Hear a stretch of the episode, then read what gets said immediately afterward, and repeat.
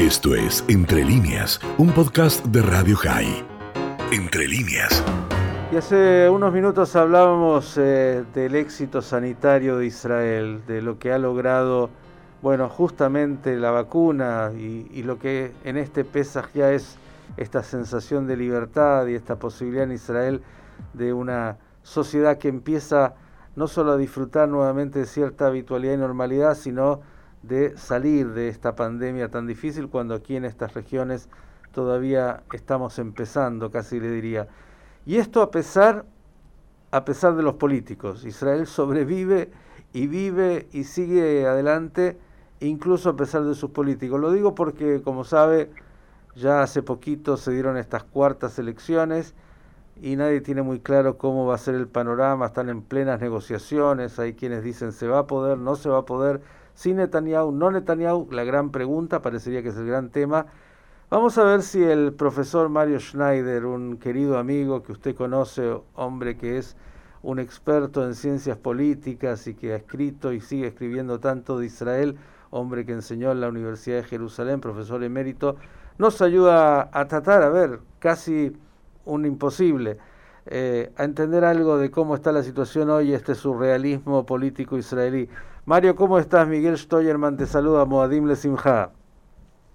Moadim Lesimha, Miguel, en Israel y en Argentina, todo el mundo, ¿verdad? Así Mira, es. Yo personalmente estoy bien.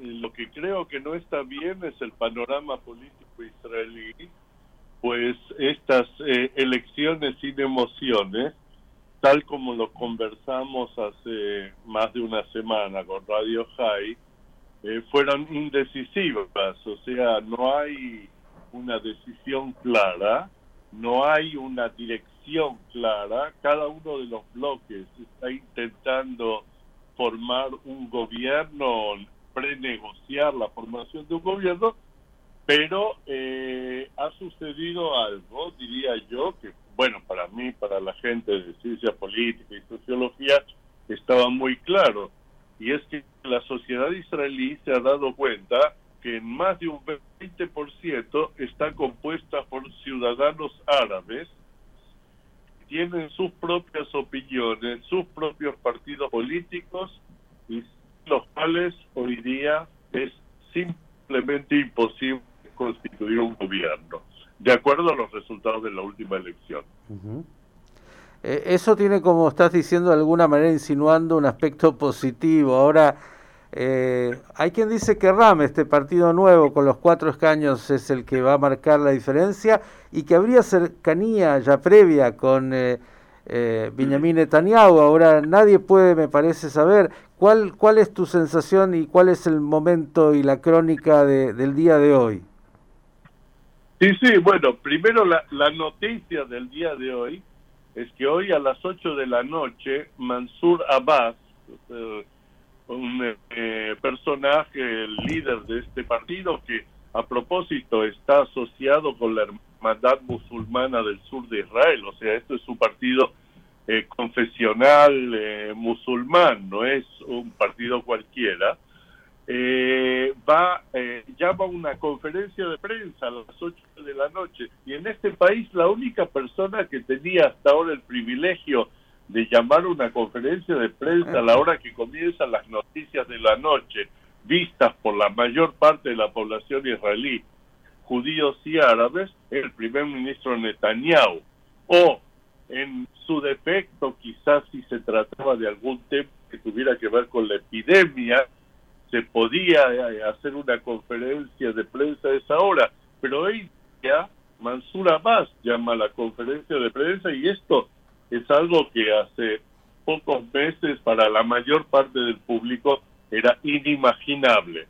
Nuevamente digo, para la gente que entiende cómo se va moviendo el juego político israelí, era imaginable porque los números hablan por sí mismos. Y es verdad, Mansur Abbas ya había negociado con eh, eh, Netanyahu apoyar al gobierno anterior para que no hubiera necesidad de ir a una elección pero eh, la negociación en, su mayor parte secreta no resultó. Y entre otras cosas no resultó porque entre la derecha en Israel, la derecha liderada por Netanyahu, y los partidos árabes hay algunas vallas que parecen ser insalvables. Por ahí se propone eh, como primer ministro en esta conferencia de prensa y resuelve el tema y tenemos una solución.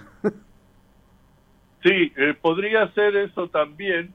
El que sí se propone como primer ministro todo el tiempo es el líder de Yemina, eh, Naftali Bennett, que en una situación de cuasi paridad entre la derecha y la izquierda, viene él y dice, bueno, siendo yo también el último partido que puede darle la victoria a tal o cual, ¿por qué no? ¿Por qué que no lo nombren a él primer ministro? Dice él. Y por ahora esta fórmula que te digo, Miguel, esto no es un chiste, es una fórmula que ha sido propuesta eh, y ha sido propuesta muy seriamente, especialmente al bloque de centro izquierda, y lo que se discutía era una rotación entre Yair Lapid y Natalie Bennett, exigiendo a Natalie Bennett el ser el primer primer ministro, o sea, los primeros dos años y medio primer ministro, y luego Yair Lapid y parece que ahí está esa, esa negociación también. Ahora no era... ¿No era Mario que, que Bennett había firmado un compromiso que no se sentaría de ninguna manera con Yair Lapid en un gobierno? Eh, no, había firmado que no iría con los árabes, pero bueno, las firmas son las firmas.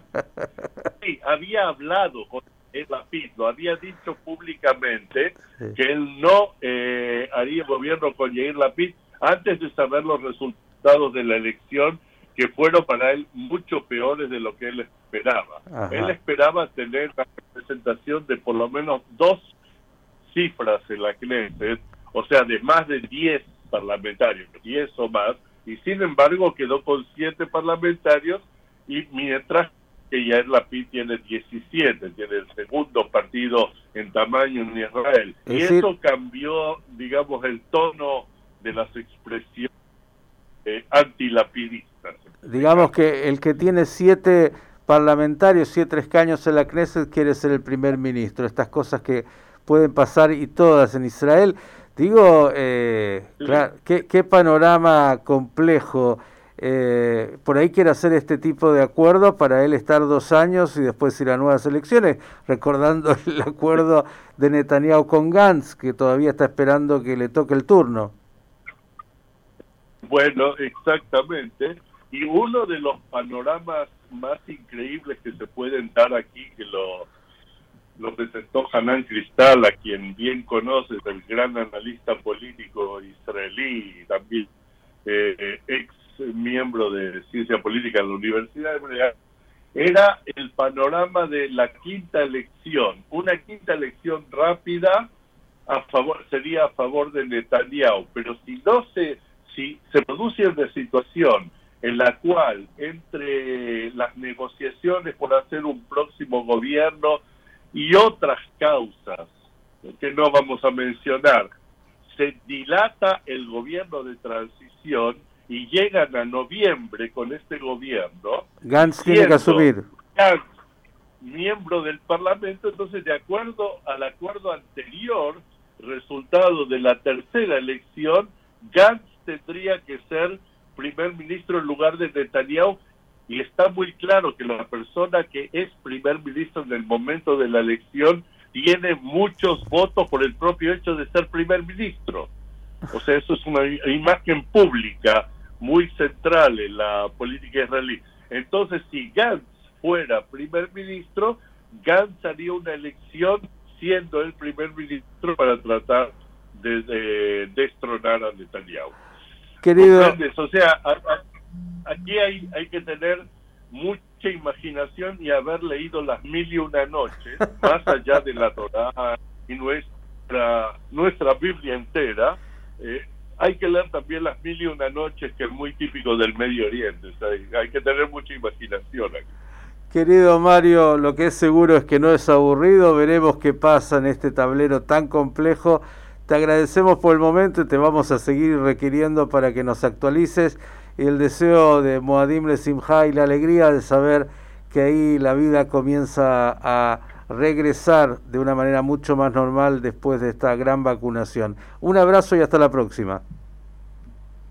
Hasta la próxima, Miguel. Un abrazo para ti y para todos los amigos de Radio High. El profesor Mario Schneider, ¿eh? explicándonos un poquito de este surrealismo político israelí. Esto fue Entre líneas, un podcast de Radio High. Puedes seguir escuchando y compartiendo nuestro contenido en Spotify, nuestro portal radiohigh.com y nuestras redes sociales. Hasta la próxima.